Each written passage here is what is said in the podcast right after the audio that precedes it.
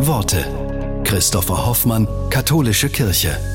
Für den Schauspieler Henning Baum hat das Weihnachtsfest eine Bedeutung, die ihm für sein Leben wichtig ist.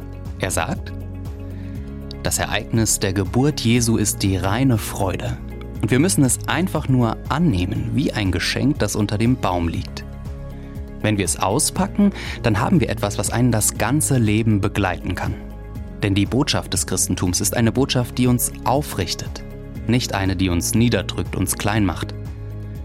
Fürchtet euch nicht, denn euch ist heute Nacht der Heiland geboren.